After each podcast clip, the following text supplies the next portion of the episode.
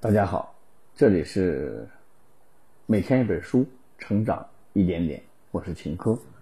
今天我们要分享的这本书叫《高效能人士的七个习惯》，养成七个好习惯，然后把它们应用到工作生活当中，助你的个人以及公众的认可。这本书为你揭示了高效能人士是如何提升自我、如何思考和行动。七个习惯包括提升自我、以终为始、要事第一、双赢思维、知己知彼、统合综效和不断更新。本书的作者是史蒂芬·赫维，他的思想和成就可与卡耐基并肩，并被《时代周刊》评为。影响美国历史进程的人物之一。本书的核心内容分三个部分：首先是个人成功有哪些好习惯；其次是公众成功有哪些好习惯；最后我们会讲到习惯养成的根本原则是什么。下面我们就一起来看看这本书的精华部分。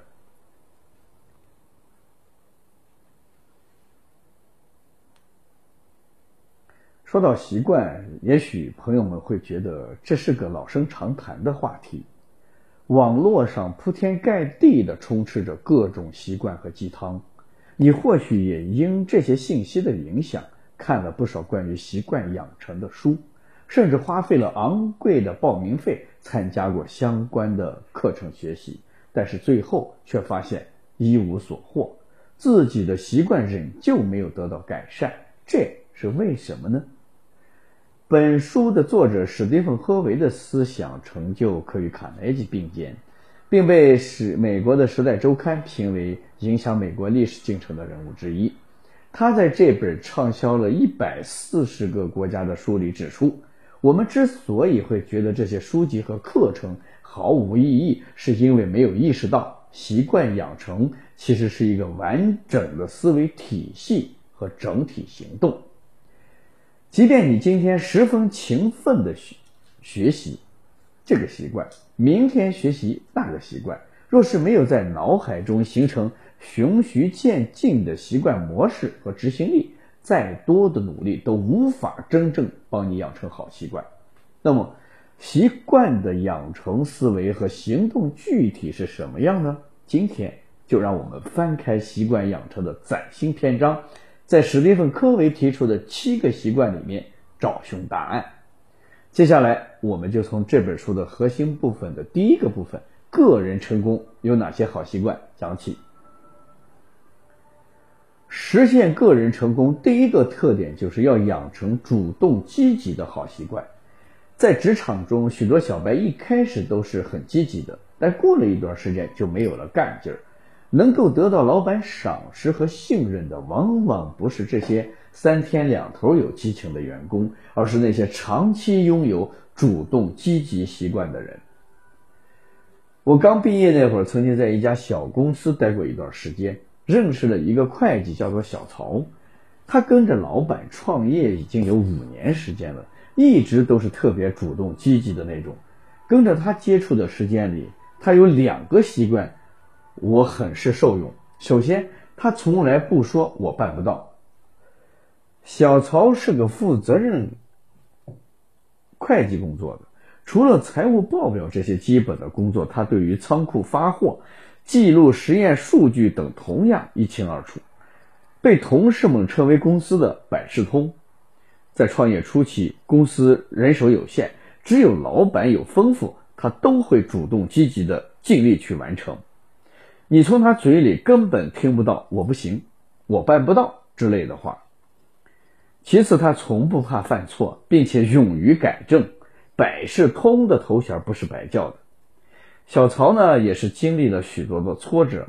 刚进公司的一两年，新人难免会犯错。有一次，老板甚至生气到要开除他。面对这些错误，小曹都一笔一笔的记在了本子上，并且把解决方案。写在了问题的后面，用来提醒自己不再犯类似的错误。他不像有的人做错了一点事后便消极颓废，而是越挫越勇，始终积极去处理的事情。个人成功的第二个特点就是有始有终的习惯。许多人在某一家公司取得一定的成就之后，便会选择跳槽，寻找更好的平台。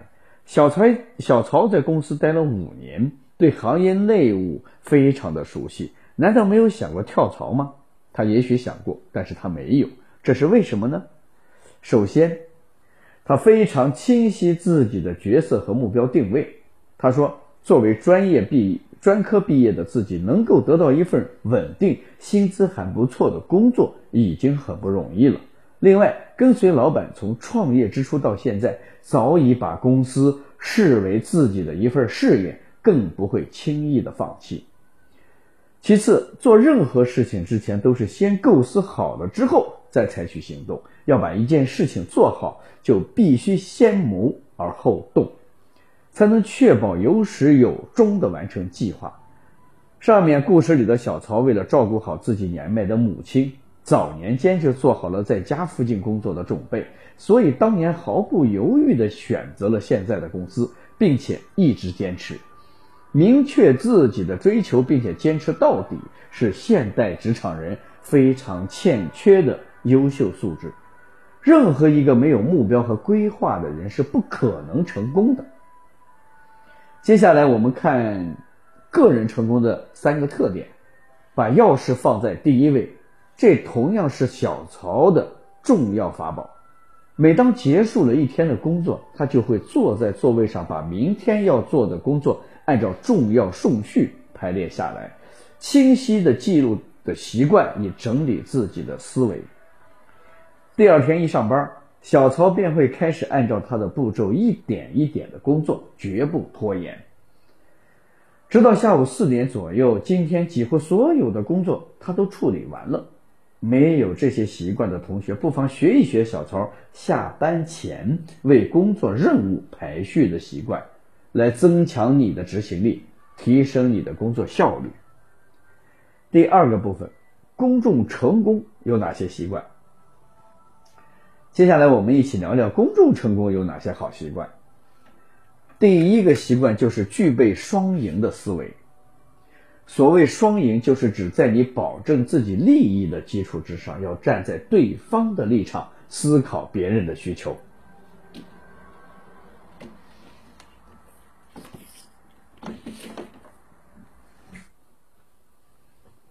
熊得双方都比较有利且能接受的结果。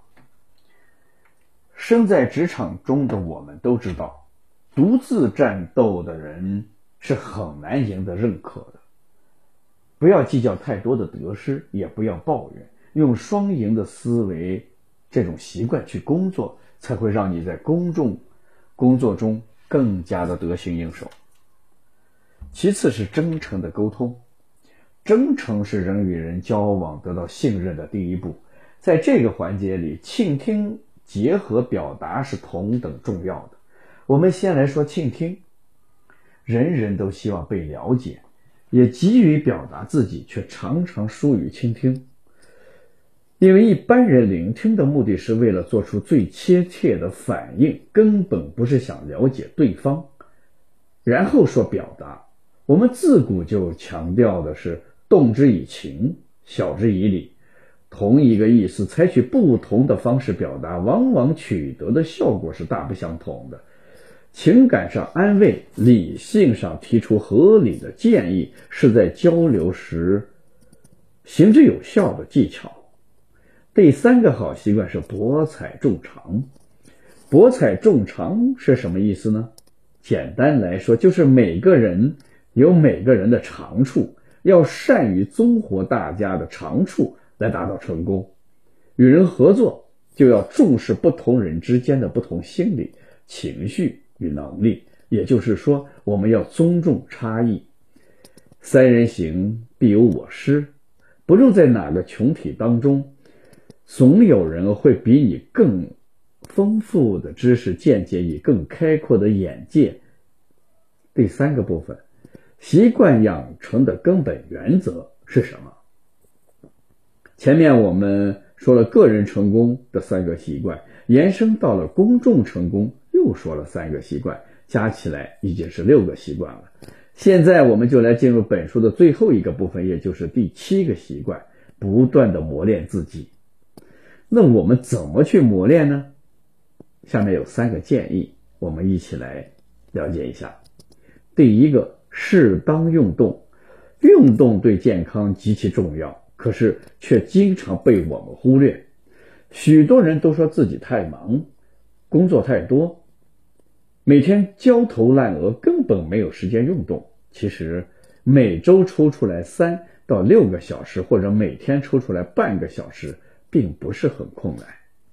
第二，陶冶情操，自我教育不论在哪一个时间段都是有用的。坚持阅读的人就会始终保持睿智的头脑和敏锐的思维，借助别人的生命体验来增加自己对世界的认知。仔细想一想，真的是一件非常划算的事情。第三个部分，历练为人处世之道。宋丹丹在一次采访中被主持人问他是怎么看待财富的，他的回答得到了许多网友的点赞。他是这样说的。一个人到了五十岁，就会发现，其实钱多钱少并不是最重要的，重要的是你懂得了多少人性。懂得了人性，其实就是懂得了人情世故。聊到这儿，今天的内容基本上就差不多了。我们一起来回顾一下这本书的精髓部分。首先，我们讲了个人成功应该拥有的三个好习惯，它分别是主动积极、有始有终。